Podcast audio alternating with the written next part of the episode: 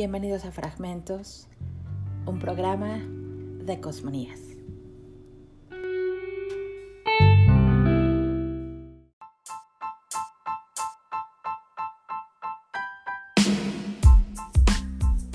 El día de hoy nos acompaña nuestro amigo Antonio Arroyo, un inversionista y apasionado de estos nuevos universos digitales a prueba de futuro. Hablaremos un poco de todo, un poco de blockchain, criptomonedas, NFTs y todo lo dicho en este programa son opiniones personales y no es ningún consejo financiero. Toño entonces nos compartirá su experiencia y sentipensar de este mundo de los activos digitales. Comenzamos.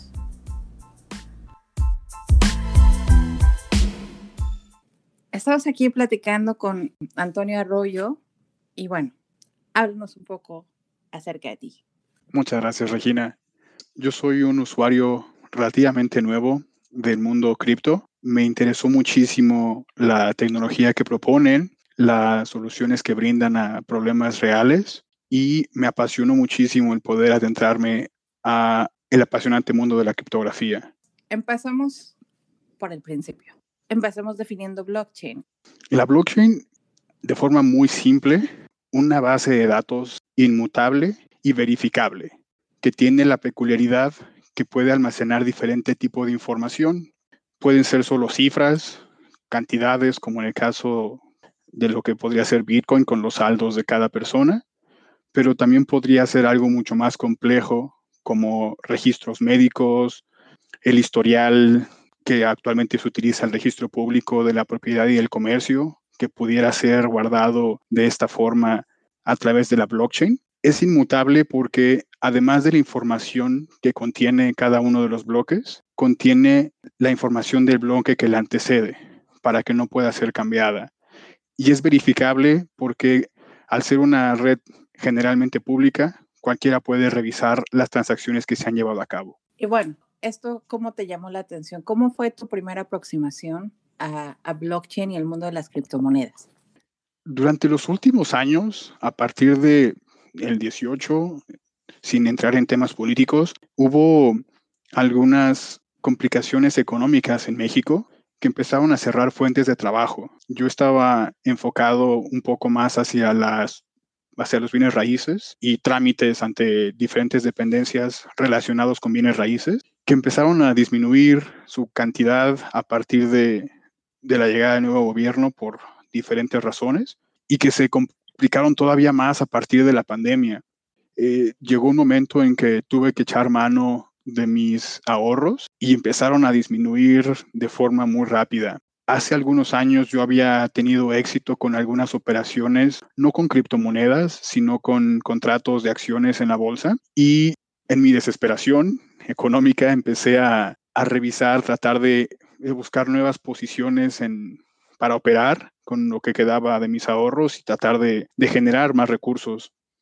Una vez que empecé a revisar o a retomar las diferentes plataformas, vi que algunas de ellas tenían también criptomonedas y me llamó mucho, mucho la atención las variaciones que existían en criptomonedas como para operar. Era, era interesantísimo ver la volatilidad de cambios que podían existir de, no sé, 10, 20, 30% de, de valor en periodos de tiempo muy cortos. La volatilidad siempre es una ventaja, ¿no? En inversiones, si la sabes eh, aprovechar. Sí, si eres operador o si, si, si quieres operar y tienes la tolerancia al riesgo, la volatilidad es tu mejor amiga, porque ahí es donde está tu ganancia. Y justo eso, yo no entré a las criptomonedas como criptomonedas, sino como operaciones con criptomonedas. No era dueño de ellas, solamente operaba y ganaba a partir de las variaciones que existían. No utilizaba mucho el análisis fundamental, sino más bien análisis técnico. Y creo que fue parte de mi ganancia o, fue parte de mi ventaja, ya que al no estar muy enterado de las diferentes blockchains y de las diferentes monedas que existían, eh, no estaba ligado a alguna de ellas sentimentalmente y pues para mí eran solamente las, los patrones de las banderas que podía ver y eso me ayudó a generar algún recurso adicional. Era similar como una inversión en Forex, ¿no? Como alguien que está operando Forex. Justamente así la vi en algún momento, sin, sin adentrarme mucho en, en lo que tendría que ver con, con la tecnología detrás de cada una de las monedas, sino solamente viendo los patrones que formaban el método de las velas japonesas, que es el que utilicé, y al ver ciertos patrones, operar mi entrada y buscar la salida. Pero sí es, es muy estresante porque a diferencia de las acciones, las monedas no descansan. En las acciones puedes tener descanso los fines de semana, por las tardes, y puedes tener oportunidad de leer noticias que puedan impactar algún precio, alguna acción, pero las criptomonedas operan 24/7 en cada momento y una noticia en, el otro lado del mundo, en, mientras estás dormido, puede afectar tu posición. Es, es muy, muy estresante, pero es muy apasionante. Exacto, es un mercado global, entonces las noticias que pasan, como dices tú, en el otro lado del mundo también afectan el movimiento de las monedas. Dejar posiciones abiertas es un riesgo enorme. Completamente de acuerdo, pero también es una posibilidad de ganancia, ¿no? Puedes dejar mucho dinero en la mesa si hay alguna posición que cerraste antes de tomar toda la ganancia, pero sí, lo primero que te enseñan al operar es administrar tus ganancias y administrar tus pérdidas también, ¿no? Ganancias puedes ganar en cualquier momento, pero tienes que ser consciente de no perder, ¿no? Tratar de perder lo menos posible. Una vez que empiezas a estudiar los fundamentos de las diferentes empresas, comienzas a entender, de las diferentes blockchain, eh, comienzas a entender que hay unas que tienen más valor que otras, algunas que ofrecen soluciones más reales o, soluciones a problemas más reales que otras. Y entonces es cuando empiezas a tener ciertas preferencias. Y fui, fue mi caso. Eh, en cuanto empecé a, a, estudiar un poco más las diferentes eh, criptomonedas que existían, los diferentes proyectos que, que logré encontrar, eh, me empecé a encariñar con algunos de ellos, a verles más futuro. Y en ese momento me quité mi gorra de operador y me puse mi, mi gorra de, de, inversionista para, para mejor dejar de operar y dedicarme a pensar a largo plazo. Y por ejemplo, para todas las personas que nos están escuchando, que no tienen ningún conocimiento previo sobre blockchain o criptomonedas, ¿cuál crees que sería una buena manera de entrar o tu consejo para que alguna persona se pueda eh, adentrar a este, a este mundo? Yo creo que daría el consejo en dos vertientes. Por un lado, si hay interés y ganas de involucrarse activamente, investigando, leyendo, documentándose mucho sobre los diferentes proyectos, definitivamente buscar alguna de las monedas o de los tokens que existen en el mercado, que son más de 10.000, que con el que te puedas identificar, con el que sientas que resuelve un problema real, que tienes un nicho bien establecido y que sientas una conexión con la comunidad que existe detrás de esa moneda o de ese token, con sus creadores o las personas que lo están desarrollando. Y si eres capaz de encontrarlo, definitivamente empezar a buscar una estrategia de invertir cada oportunidad, cada mes, cada quincena, cada semana, sin mirar el precio. Porque si ya te convenciste de que la tecnología en la que estás invirtiendo es la adecuada, no hay que mirar el precio en ningún momento y empezar a, conseguir la mayor cantidad de monedas de ese mismo, de, esa, de ese proyecto. Es como comprar acciones, ¿no? Básicamente. sí, estás básicamente como apostándole al proyecto. Exacto. Y, y, pues ya el valor se va, se va a ir agregando conforme el proyecto se va desarrollando.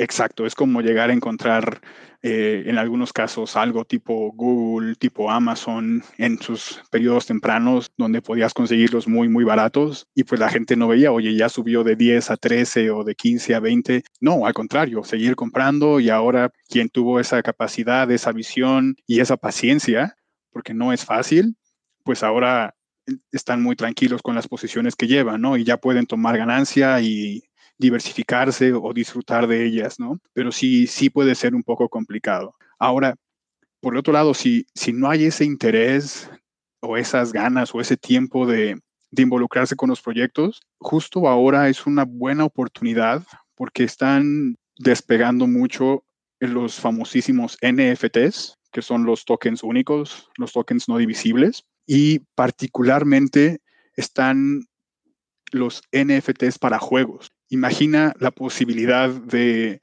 comprar un personaje de, por ejemplo, Mario Kart, que tú puedas hacer, no sé, Longuito o Mario, y, que tú puedas invertir en, en tu personaje, en el que te guste, ya sea de forma aleatoria o ya sea que vayas a comprar el que tú específicamente quieras y participar en diferentes eventos, carreras, competencias que te dan la oportunidad de ganar más dinero. Hay una nueva estrategia o, una nueva burbuja, no sé si sea burbuja, pero una nueva tendencia que es el jugar para ganar, donde ahora las personas literalmente pueden dedicarse de tiempo completo a jugar y a generar recursos a través de, de, estos NFTs. Y creo que esa podría ser una forma de entrada muy sencilla, porque no necesitas conocer mucho de la utilidad de la blockchain, sino hacer uso de un uso práctico, como pueden ser los NFTs. Y los juegos me parece que es una forma muy atractiva. Y dado que es algo nuevo para todos, no es algo que lleve años en el mercado, sino es algo reciente, pues nos da la oportunidad más o menos a todos en estos momentos de entrar con las mismas ventajas o desventajas, ¿no? Exacto. Es muy interesante el mundo de los videojuegos y cómo la utilidad de la blockchain y la utilidad de las criptomonedas vino a tomar esa, ese camino para pues facilitar la adopción, ¿no? Sí, sobre todo la, la posibilidad de ser además de usuario, dueño de una parte de ese juego. Eso es muy, muy interesante, la verdad. Eh, eh, la posibilidad de ser partícipe de la comunidad que desarrolla los juegos, tener alguna voz en el tipo de juego que se está desarrollando o simplemente el poder tener tu personaje o tus personajes dentro del juego, eso es muy interesante y está generando nuevas economías. Son conceptos bastante complicados para, para muchas personas, ¿no? O sea, no pueden entender eh, lo que realmente está pasando y cuál es la posibilidad que ellos tienen dentro de ese universo. Mucha gente no entiende el concepto de metaverso todavía y entonces cuando, cuando les dices que el metaverso tiene que ver con las criptomonedas o que tiene que ver con un, con un activo digital, como que todavía no es tan fácil de digerir, ¿no? Es, es, algo que los confunde mucho, a menos que ya vengan, por ejemplo, de una generación de gamers, de jugadores. Entonces, ya, ya, no, ya no son universos tan, tan paralelos, ¿no? Son parte del mismo universo en el que ellos se encontraban. Pero, por ejemplo, para mi mamá o para, o para mis tíos, así para esa generación, incluso para las personas de mi generación, todavía es, es, es bastante difícil concebir pues que hay valor digital, que hay activos que, que, tienen un valor digital, en donde se, eh, o sea, no, no son no son tangibles, no es algo que lo vean en instituciones que ellos reconozcan, no lo ven de parte de la banca, aunque ya la banca está adoptando muchos activos digitales también. Entonces es, es, como, es como complicado. ¿A ti no te ha costado trabajo explicarlo a las personas de, de tu comunidad y tus círculos sociales? Sí, es difícil al principio, pero me parece que es un poco menos complicado que el tratar de hacerles entender la utilidad detrás de la blockchain en algunos casos. He tenido la experiencia de platicar con contactos y hay dos tipos de personas en mi círculo social. Aquellos que ya tienen un acercamiento con, con la blockchain, que la mayoría de ellas llegan a tener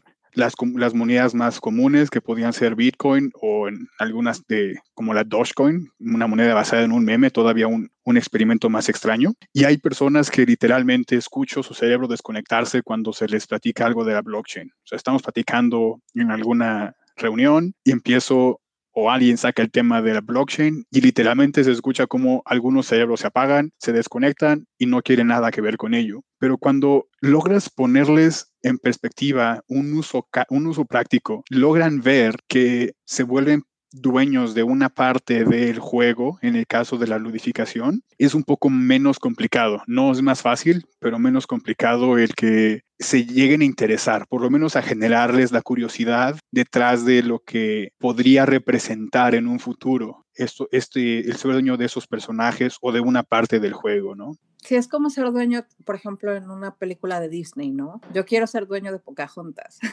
Exactamente, te conviertes en dueño de de por lo menos una parte de del, del, del, universo Disney o del universo Marvel o de cualquiera de los universos que te gusten, puedes tú ser el dueño de alguno de los personajes o algunos, dependiendo la, la profundidad del bolsillo que se trate. Y esto te da la oportunidad de no nada más ser dueño de la franquicia o de una parte de la franquicia, sino de tener la propiedad intelectual de tu personaje. Entonces, si tú además eres creativo y puedes generar, no sé, algún tipo de mercancía o algún tipo de arte a, partir de ese personaje, todavía se vuelve una inversión mucho más amplia. Puedes generar más recursos a través de, esta, de este arte generativo. Hay posibilidades de monetización, posibilidades de, de comercialización y eso de propiedad de algo que puedes tú generar o puedes tú comprar de alguien que lo generó. Es muy interesante. A mí me está, me está llamando también mucho la atención cómo de repente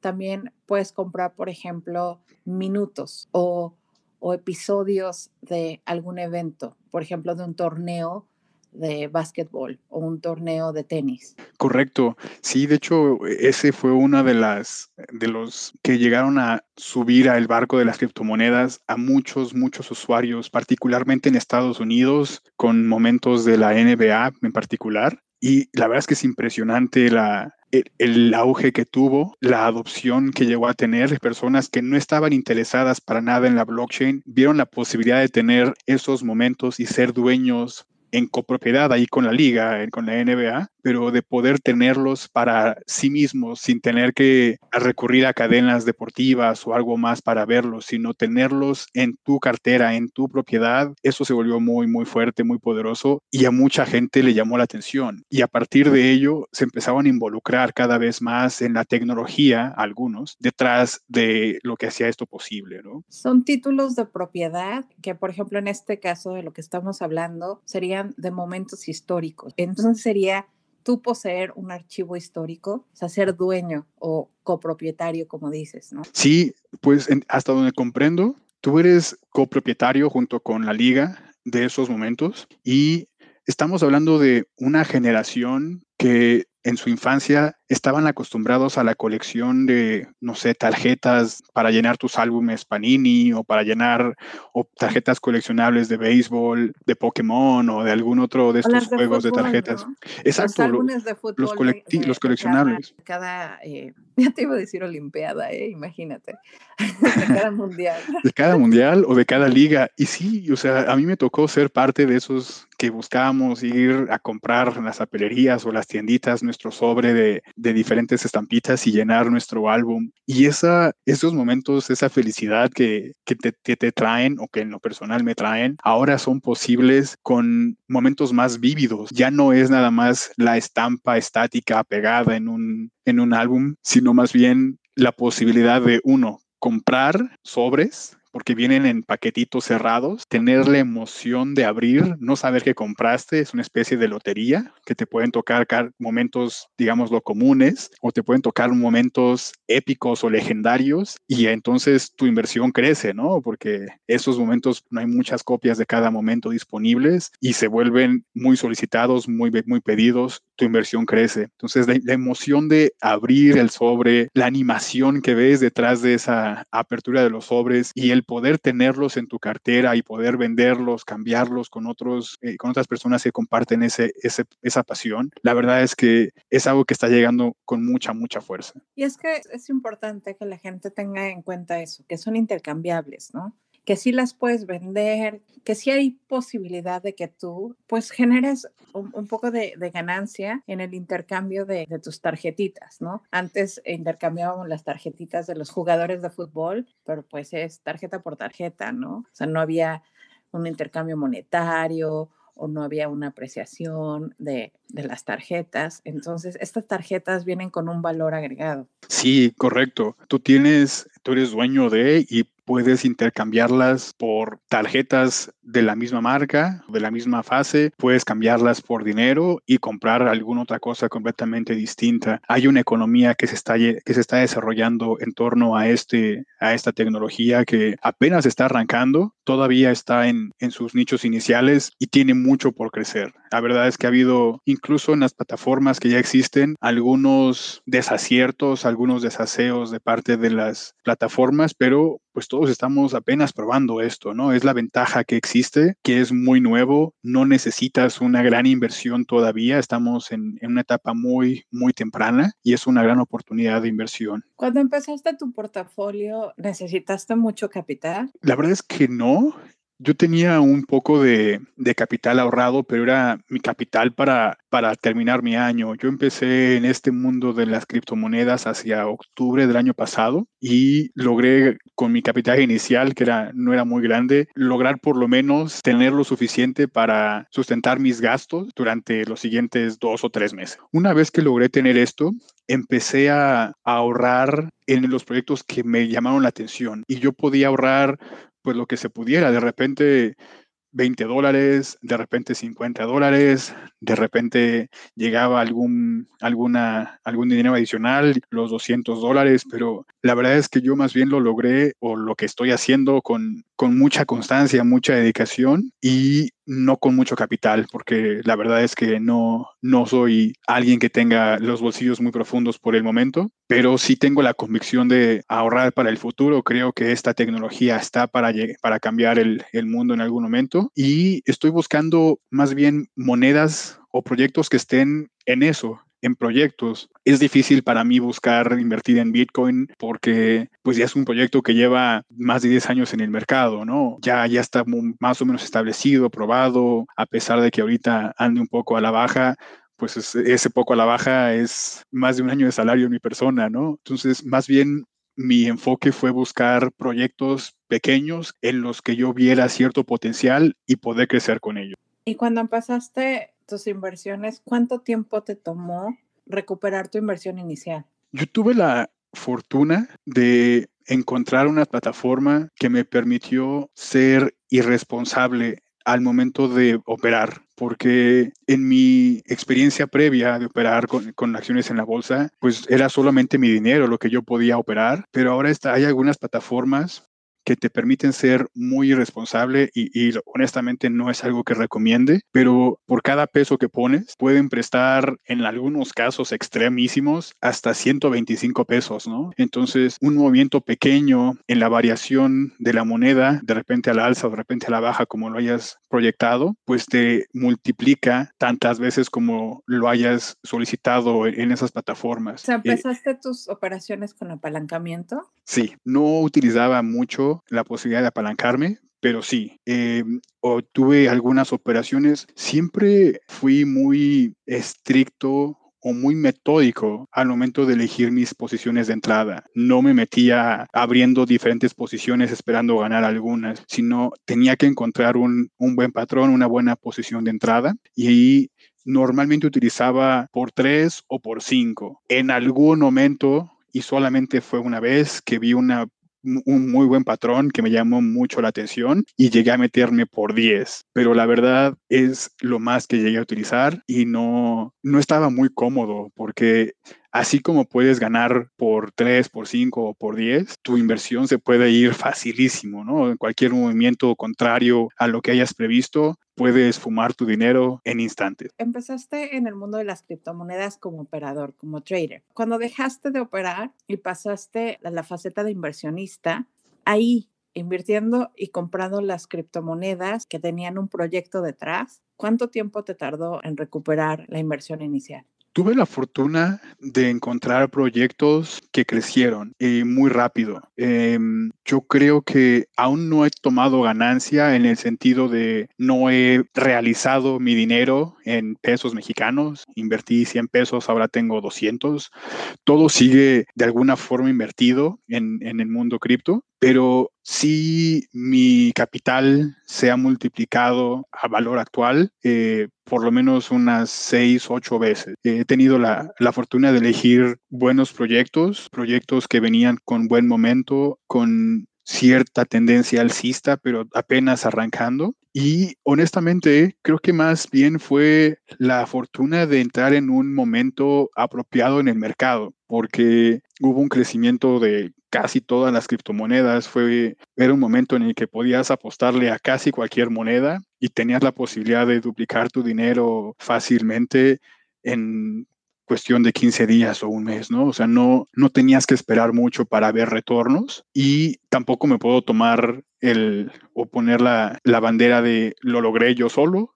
Creo que fue mucho más a función del, del, mercado, del momento del mercado, donde había un momento alcista de todas las monedas o de casi todas las monedas, lo que me ayudó a, a mejorar mis posiciones. ¿Cuáles son los casos de uso más atractivos para ti de la blockchain en, en estas criptos? Particularmente lo que tiene que ver con eh, redes sociales y juegos. Me parece que en esos aspectos ha habido un crecimiento histórico reciente fuera de lo que sería la web 3.0, en lo que conocemos ahora. Las redes sociales es algo que la gente se ha acostumbrado mucho a utilizar. Los juegos, las nuevas generaciones pues viven inmersos en ellos y yo creo que ahí fue donde, donde encontré lo más cómodo para mí invertir en un futuro. Estos son proyectos que apenas están en eso, en proyectos pero eh, yo les tengo cierto, cierta confianza y confío en que vayan a, crecer en un momento a unos dos o tres años, ¿no? O sea, ¿vas a dejar tus inversiones a largo plazo? Sí, sí, sí. Lo que yo estoy poniendo en, en la red, en criptos, no lo estoy pensando mover en dos o tres meses ya me quité mi gorra de operador, no, no me fijo en estos momentos en cómo está el precio de, las monedas. Eh, la verdad es que ahorita la, única, el único enfoque es tratar de conseguir tantas monedas como pueda de esos proyectos ahora que están en etapa temprana. Y bueno, esa es la apuesta. Eh, ojalá y, tenga razón en, mi pensamiento, pero al final del día esa es la apuesta que tengo. No, no, no mirar el, el precio a mediano plazo, sino más a largo plazo. Y por ejemplo, si tienes alguna necesidad o si eres una persona que quiere estar invirtiendo, que quiere manejarse como operador y meter y sacar dinero, ¿cómo pasa en ese entorno mexicano el acceso a la compra y el acceso a la venta de las criptomonedas? Pues yo encontré una plataforma, no sé si es mexicana o latinoamericana, se llama Bitso es una plataforma que te permite convertir tus pesos a criptomonedas y criptomonedas a pesos de forma muy sencilla. Su plataforma tiene disponibles seis o siete monedas, seis o siete criptomonedas disponibles, pero no tienes que pagar alguna comisión. Si tú intentas ocupar alguna de las plataformas mundiales, globales, para comprar criptomonedas a través de tarjeta de débito, pues normalmente te afecta uno, el tipo de cambio y dos, la comisión. Cada, cada transacción te cobrará entre un 2 y un 5% dependiendo la plataforma. Pero esta plataforma de Bitso es muy cómoda porque la ligas con tu cuenta bancaria tiene que estar a tu nombre para cumplir con la ley antilavado de dinero en México y le puedes recargar lo que necesites a partir de 100 pesos con una transferencia electrónica. Es muy cómodo, cada que llega dinero a mi tarjeta, depositar la parte que estoy dispuesto a ahorrar, ¿no? No deposito la totalidad de mi, de mi dinero, sino la parte que estoy dispuesto a ahorrar a largo plazo, la deposito en Bitso, la convierto a las monedas que necesite, que quiera comprar de las disponibles y de ahí las transfiero a, a otras casas de, de intercambio si es que la moneda que quiero invertir no está disponible en Bitso. Y a la inversa funciona básicamente igual. Eh, he, vendido, he cerrado algunas operaciones, particularmente cuando iniciaba en el mundo de la operación, en el trading, donde llegué a cerrar posiciones, convertir esos dólares hacia alguna criptomoneda, pasarla a Bitso y de Bitso pasarla a pesos y de pesos a mi tarjeta bancaria. Y es un proceso relativamente rápido. Yo puedo tener una criptomoneda en algún otro lado que no sea Bitso y 15 minutos más tarde la puedo tener en mi cartera con su equivalente en pesos. ¿Y qué tipo de carteras manejas para mantener tus criptomonedas? Porque las criptomonedas entiendo que tienen sus propias carteras, ¿no? Sí, hay a, grosso modo hay dos tipos de lugares donde puedes almacenar tus, tus monedas. Pueden ser en alguna agencia de intercambio. Los más famosos pueden ser Binance, Coinbase, Qcoin, algo como Bitso, por ejemplo, a menor escala, donde tú tienes un usuario y una contraseña y accedes a la base de datos de la empresa para operar tus monedas, vender, comprar, cambiar, pero no las tienes en tu poder, sino están en poder de esa agencia de intercambio. La otra pues más bien ya son soberanas. La más famosa sería Metamask. La ventaja es que tú eres tu propio banco, ya no te necesitas de que alguien te autorice una transacción o no. Tú eres el soberano de tus, de tus cuentas con los peligros que esto conlleva. Si no tienes cuidado y tú pierdes forma de accesar a la cartera, perdiste tus monedas. No hay alguien que pueda recuperarlas, no hay alguien que, esté allí para ayudarte en el caso de que te atores en alguna transacción. Tienes que ser completamente responsable de tus acciones, ¿no? Retomo. Entonces existe la posibilidad de dejar la posesión de esas monedas que tú adquieres a una plataforma, ¿no? Es lo mismo que pasa, por ejemplo, con nosotros en la banca, pues ellos tienen la posesión de nuestro dinero, de nuestro capital, y nosotros accedemos a, pues a la plataforma, por ejemplo, de nuestro banco, y ahí vemos pues nuestras transacciones y vemos el historial y vemos, vemos el balance, pero ellos son los que tienen, pues eh, poseen el valor de nuestro dinero. Ahora, existen, como como dices, la otra cartera, pues es como si fuera la digitalización de una cartera física, ¿no? Exacto.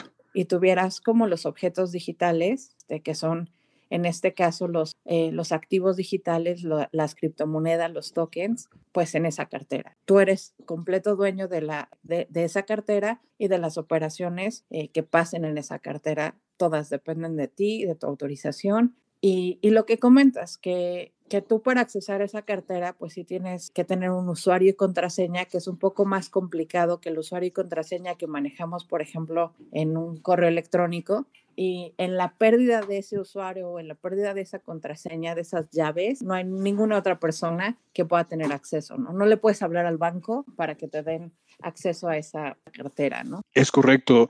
Tiene por ese lado esa, esa desventaja, te obliga a ser muy cuidadoso de almacenar las llaves. Usualmente vienen relacionadas con una frase secreta, les llaman, que son entre 12 y 24 palabras, normalmente son palabras en inglés, que se asignan de forma aleatoria y esa combinación de 12 palabras o 24 palabras es la que te permite acceder a tu cartera en algún lugar inicial, ¿no? Puedes de repente vender tu teléfono, cambiar de equipo, cambiar de computadora, pero si mantienes esa clave, esas palabras mágicas, esa frase secreta, te permite iniciar o reabrir tu cartera en un nuevo dispositivo. La desventaja es que si alguien accede a esas palabras por alguna, alguna razón, puede tener el control de tu, cartera. Hay que ser muy cuidadoso en el mundo de las criptomonedas también. Y también existen las, las carteras físicas, ¿no? Sí, las carteras, digamos que esta Metamask podría ser llamada la cartera caliente porque está conectada a Internet en algún momento. Y tenemos las carteras frías, que son dispositivos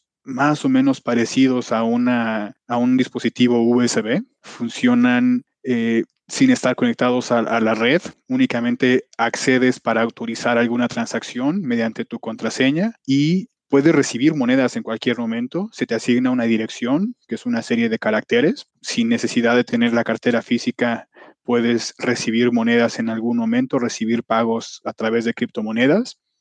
Pero cuando necesites sacar algún activo de tu cartera digital, necesitas autorizarlo en el dispositivo y además en, tu teléfono o en la computadora donde estés trabajando, ¿no? Necesitas de, los dos dispositivos en ese momento para hacer uso de ellos. Y eso es un poquito más seguro y todavía iría un poco más allá. Hay una combinación de ambas, que son las carteras multisig de multifirma, donde tú tienes, por ejemplo, una, una cartera segura. Esa cartera segura le asignas el número de carteras firmantes que necesites. Siempre y cuando sean nones. Y cuando necesites sacar una operación, algún activo de la cartera segura, de la dirección segura, necesitas, además de la cartera segura, que la mayoría de las carteras firmantes lo autoricen. A manera de ejemplo, como yo lo utilizo, tengo una cartera segura donde tengo mis activos y tengo tres carteras firmantes. Esas carteras firmantes es una Metamask, una cartera caliente, y dos carteras frías. Cuando necesito sacar dinero de mi cartera, de mi dirección segura, tengo que autorizarlo normalmente desde mi Metamask y desde una de mis carteras frías. Por lo menos una, ¿no? Por lo menos una, para que sean la mayoría, dos de las tres carteras que, que tengo. Y si por alguna razón mi frase secreta de mi, mi, cartera Metamask llega a ser comprometida o algo pasa con alguna de mi cartera, con las otras dos carteras firmantes puedo eliminar esa cartera comprometida y agregar una nueva que esté limpia, ¿no? Entonces, conlleva la desventaja de, de, que cada operación que hagas tienes que pagar una tarifa de transacción y en el caso de que tengas una cartera multifirma, por cada transacción que quieras autorizar, tienes que pagar dos o tres transacciones dependiendo del número de carteras que tengas asignadas. Pero es el costo-beneficio entre tener tus activos más seguros, creo que vale mucho la pena. Es, es, bastante interesante todos esos candados de seguridad que existen. No solamente hay seguridad dentro de la blockchain y, y como tecnología y, y, la forma en la que opera, sino también en la manera en la que se está construyendo esta, esta interacción con los usuarios. Sí, al momento de tú ser dueño de tus claves, pues tienes que tener las mismas precauciones que tendría una institución, ¿no? Por ejemplo, estamos hablando de que eh, en el mundo de las criptomonedas el valor monetario puede ser impresionante, ¿no? En algunos casos hay gente que compró monedas por centavos y que ahora valen miles de dólares, entonces tienen o pueden llegar a tener una, una gran cantidad de su equivalente en moneda nacional o en dólares. Se convierte en un botín muy interesante para, para gente que pueda tener malas intenciones y sobre todo que son más o menos públicas. Es decir, esta blockchain te permite identificar direcciones con eh, y ver el saldo que cada dirección maneja, ¿no? Igual y no puedes saber de quién es la dirección, saber mi dirección es tal, pero sí puedes ver que cierta dirección con cierta combinación de caracteres tiene cierto saldo y puedes ver exactamente cómo ha utilizado ¿no? cada una de sus monedas, sus transacciones en la historia de esa cartera. Es muy interesante, pero tienes tú que ser muy cuidadoso en este campo minado. En cuestión de riesgo y beneficio, ¿le ves más beneficios que riesgos al uso de, de, bueno, de la tecnología blockchain y al uso, bueno, a la participación en los mercados de, de activos digitales? Por supuesto, cuando utilizas la banca tradicional, estás limitado, sujeto a las ofertas que hay en el país. Por ejemplo, México es uno de los países que cobra más comisiones por manejo de cuenta. Es decir, yo deposito mi dinero en algún banco y por ellos tener el privilegio de utilizar mi dinero, me cobran cada mes por tenerlo allí, ¿no? Y no tengo la forma de irme con otro banco que, con, sé, en Europa o en otro lado que me permita tener mi dinero y generar intereses por tenerlo allí, siempre y cuando mi saldo sea pequeño. Y esto lo cambia completamente las criptomonedas, porque ya no existen las barreras que ponen las fronteras. Tú puedes invertir en proyectos globales o específicos a algún país, alguna, alguna unión de países, y ya no necesitas eh, estar sujeto a las, a las ofertas disponibles en el país, ¿no? O sea, ya tienes la oportunidad de invertir en proyectos, no sé, de Alemania, de Francia, de Japón, con condiciones distintas, con mejores rendimientos y puedes hacerlo desde la comunidad de tu computadora sin que tengas que pedirle permiso a nadie. Y ahondo en ello, existe algo que se está desarrollando que se llama la descentralización financiera, que permite utilizar eh, ciertos protocolos para prestar dinero con mayores intereses a través de contratos inteligentes y o pedir dinero prestado, colateralizar algún activo que tengas, tener tienes tus monedas digitales, tienes tu inversión, puedes colateralizarlo y pedir dinero que puedes utilizar en tu día a día. Esta descentralización financiera es algo muy interesante también que no, no tienes disponible en estos momentos si no estás en el mundo de las criptomonedas, ¿no? Sí, el uso de finanzas descentralizadas está agarrando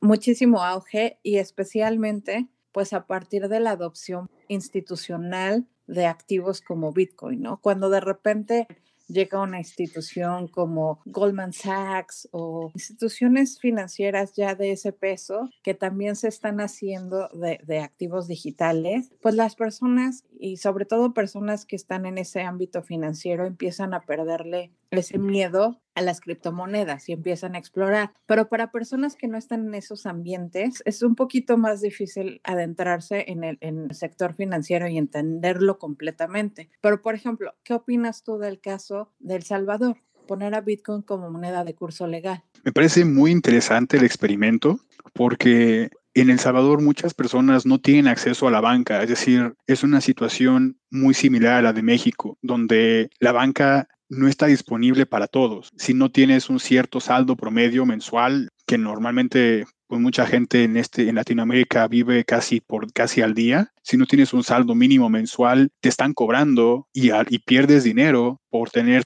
tus pocos recursos o tus muchos recursos en la banca, ¿no? Entonces, la posibilidad de tener tu cartera digital donde puedas recibir transacciones, por ejemplo, las remesas, que ya la persona que te envía remesas desde Estados Unidos no tenga que acudir a, por ejemplo, Western Union, pagar una comisión, convertir sus monedas y recibir un primer sablazo con el tipo de cambio y que luego la persona que la reciba tenga que ir a cobrar esa, ese dinero, exponerse en el viaje, recibir otro sablazo en el tipo de cambio nuevamente y luego qué hacer con ese dinero, ¿no? La, la posibilidad que brinda en ese caso en particular Bitcoin es ofrecer las transacciones de convertir tu dinero a Bitcoin en esos momentos y mandar esa cantidad de, satoshis a la cartera de, la persona que la va a recibir en El Salvador y casi en instantes, ¿no? A través de, del servicio de segunda capa como es Lightning. Es muy, muy interesante y pues al final le da la posibilidad de ahorrar porque este Bitcoin, estos satoshis, se están apreciando en general. Eh, en el gran esquema están creciendo y van a seguir creciendo con esta adopción pero además le permite el evitarse intermediarios y eso significa que llega más dinero líquido al final al país donde se están utilizando, en este caso Salvador. Creo que es un ejemplo muy interesante, un, un gran experimento y ojalá en más países de Latinoamérica permitan esta libertad financiera para sus habitantes. Pues sí, es bastante interesante no perder de vista lo que pasa por allá. Ahora, uno de los aspectos que siempre se, se manifiesta eh, por parte de las personas que son escépticos y o, los que de repente quieren eh, por conveniencia también como nublar el panorama es la energía, el consumo de energía y cómo se maneja esta minería de criptomonedas. ¿Cuál es tu opinión acerca de eso? Primero, creo que en el gran esquema si juntásemos todos los bancos del mundo y la cantidad de recursos que los bancos generan al tener sucursales abiertas, cajeros funcionando, eh, los servidores, definitivamente creo que es un consumo mayor el que podrían tener eh, juntando todos los bancos del mundo que todos los mineros de Bitcoin y Ethereum y demás plataformas. Pero las plataformas, además, conscientes de ello, están migrando hacia un nuevo, una nueva forma de subir las transacciones a la blockchain. Cómo funcionan ahora es a través de una prueba de trabajo. Cada vez que se va a autorizar una nueva transacción, a forma general, se asigna un, una especie de rompecabezas que las computadoras o supercomputadoras tratan de resolver. Normalmente después de unos minutos, creo que en el caso específico de Bitcoin son 10 minutos, se resuelve ese problema por alguna de las computadoras. Quien logra resolverlo se lleva la recompensa, es decir, mina esos Bitcoins y eh, todas las demás computadoras en acuerdo logran subir la transacción y entonces se actualizan los saldos en el nuevo bloque.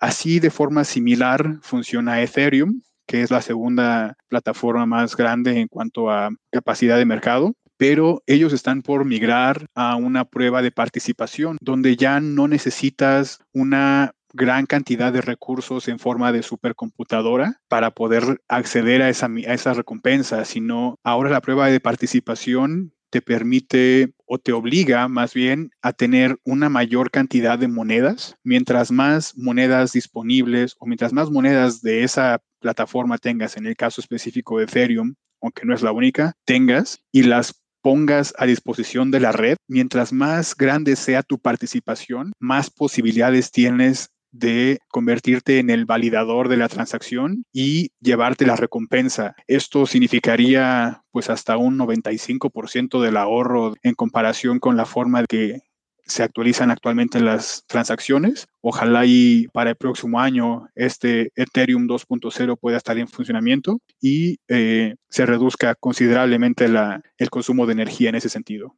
Entonces, la energía se está volviendo renovable, pero también la manera en la que están operando también está contemplando ese manejo de energía y manejo de recursos. Correcto. Incluso sin cambiar la forma de operar actualmente, el caso de El Salvador tiene volcanes activos y como parte de la, de la nueva adopción de, de, la, de Bitcoin como su moneda legal, están invitando a quienes quieran invertir en granjas de minería cerca de los volcanes a utilizar esa energía renovable para poder también estar generando o incentivando a los mineros dentro del mismo país, ¿no? Es que yo creo que es una premisa equivocada el consumo de energía en la minería de, de las criptomonedas, ¿no?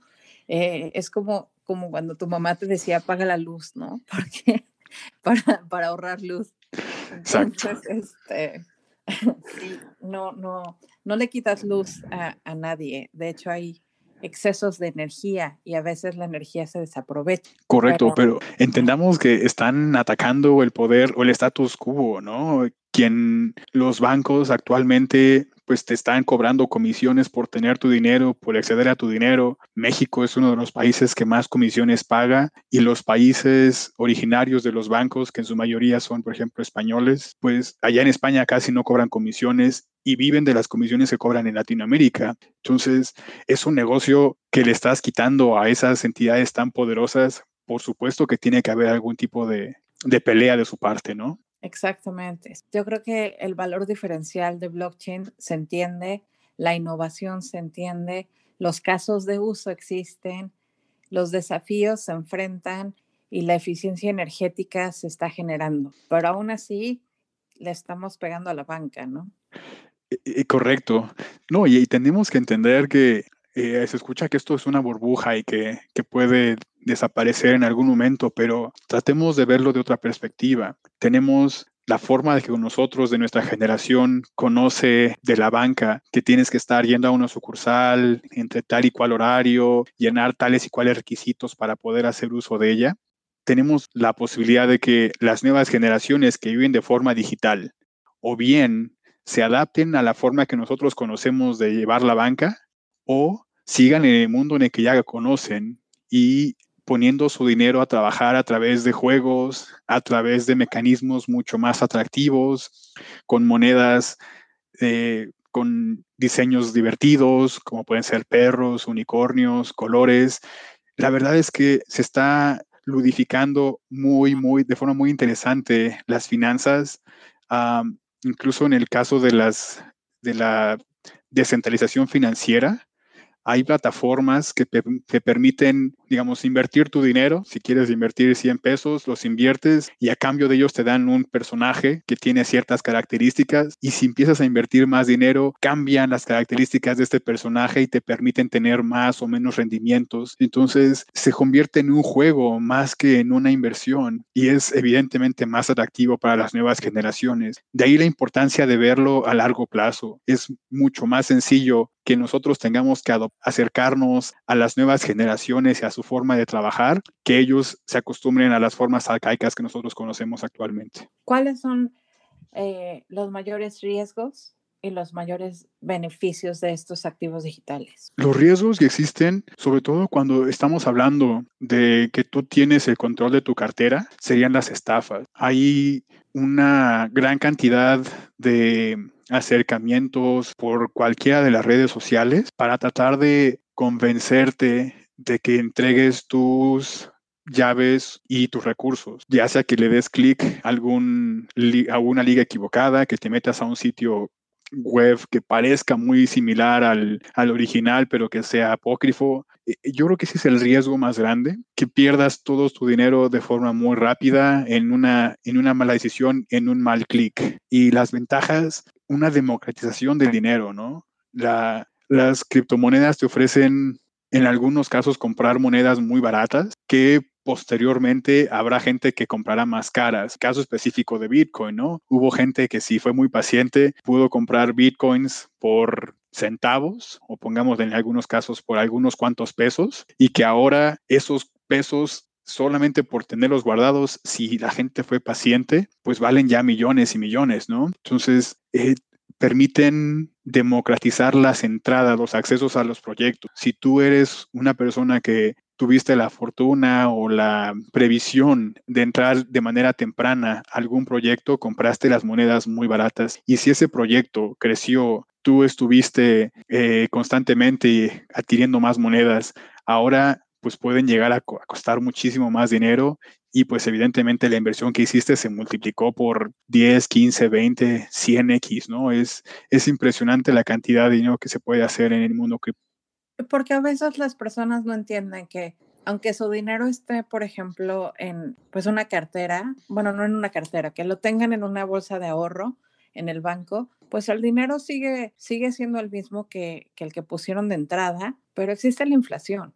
Entonces, ese dinero pues pierde valor. Ese dinero ya no puede alcanzar el poder de compra que tenía hace cinco años cuando lo metiste, o hace diez meses, o hace cinco meses, porque también el, pues los contextos políticos y sociales que pasan en los diferentes países y las diferentes regiones afectan el valor de las monedas. Exactamente. Cuando tú tienes una banca central, quien toma las decisiones sobre la política económica dentro de esa nación, pues te puede afectar muchísimo, ¿no? Tú puedes tener tus 100 pesos eh, debajo del colchón, pero si la inflación sube, esos 100 pesos que te alcanzaban para comprar dos kilos de tortillas, ahora te alcanzan para medio kilo de tortillas, ¿no? Digo, en un ejemplo muy, muy extremo. Pero sí, efectivamente, sin que tu, el valor monetario cambie de tu, de tu dinero, sigues teniendo tu mismo billete de 100 pesos, te alcanza cada vez para menos, a diferencia de las criptomonedas que se van apreciando conforme pasa el tiempo y conforme encuentran más, ah, más adeptos y más casos de uso. Hay una plataforma que es el mercado principal de intercambio de NFTs. Actualmente cerca de 35 mil usuarios activos. O sea, el, universo es muy, muy pequeño. La verdad es que es una oportunidad muy interesante para todos los usuarios que quisieran acercarse al mundo cripto porque tenemos la oportunidad de entrar en un piso más o menos parejo no pudimos entrar, y ese es mi caso, a Bitcoin en el 2009 cuando inició, ¿no? No pude entrar en el 2017 cuando volvió a estar más o menos barato, pero ahora está la oportunidad de tal vez no algo como Bitcoin que sea tan revolucionario como la blockchain, pero un caso de uso que permita la adopción masiva y que entonces esa tecnología de la cual Bitcoin fue el creador, ahora podamos tener acceso a, ese fruto que esté cerca de nuestra mano de el uso práctico, la adopción masiva y evidentemente el aumento de valor que esto conlleva. Yo creo que otra de las analogías que se hace mucho es que la blockchain y el universo de las criptomonedas es como Ah, lo que pasó en Internet, ¿no? Cuando Internet de repente pues saltó a, a esa adopción masiva.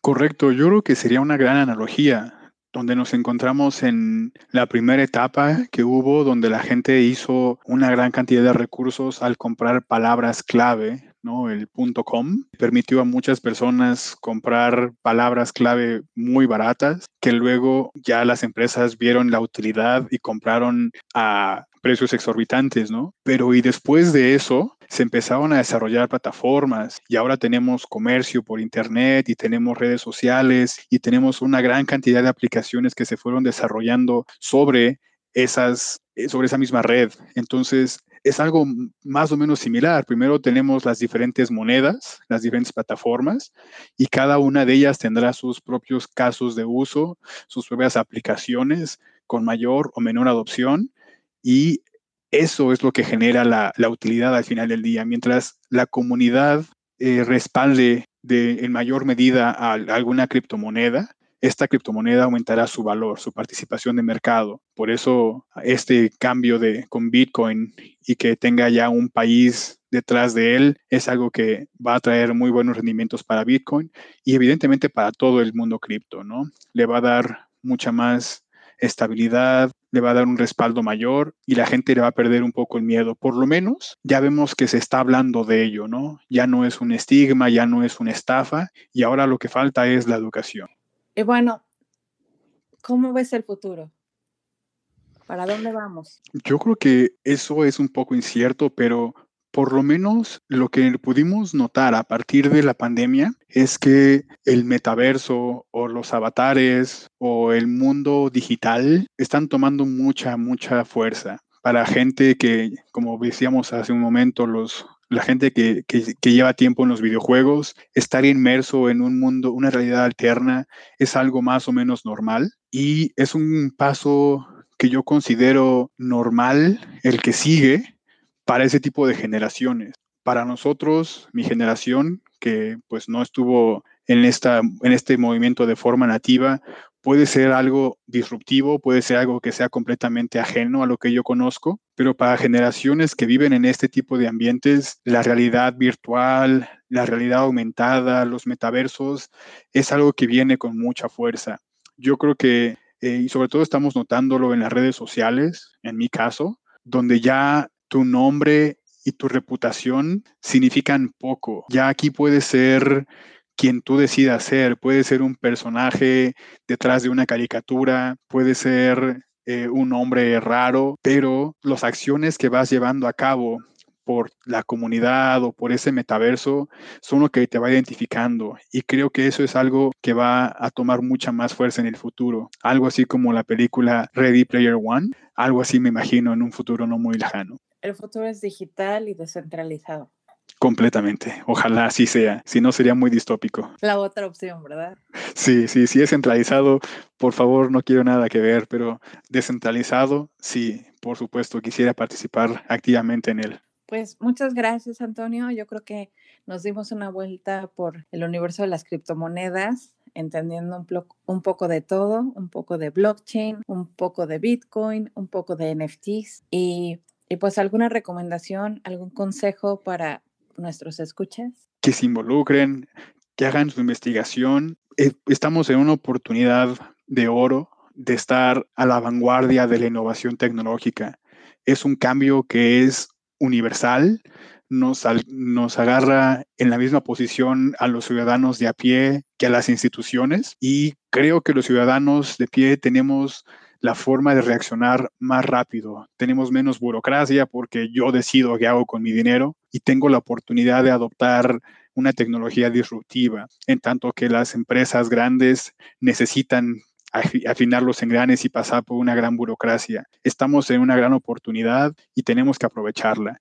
Tenemos que educarnos mucho, tomar mucha conciencia y pensar en el futuro no pensar en la fiesta que pueda echarme dentro de 15 días o gastarme mi quincena de la forma más rápida posible y llegar a la siguiente quincena tronándome los dedos, sino cambiar la, la educación financiera, acostumbrarnos a ahorrar un poquito, pero de forma constante, encontrar algún proyecto en el que podamos creer y ser muy constantes a depositar y no veamos el precio, veamos la, el futuro que esto puede traer dentro de los siguientes años.